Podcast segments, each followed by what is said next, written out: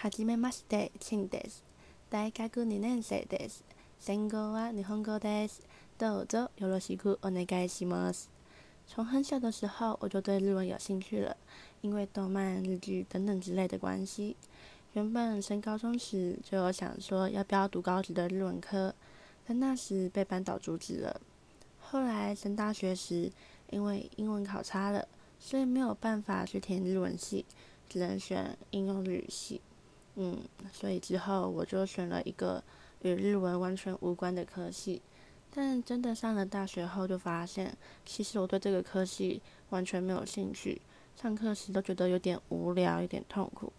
所以后来我就考了转系考，也真的很顺利的转进了日文系。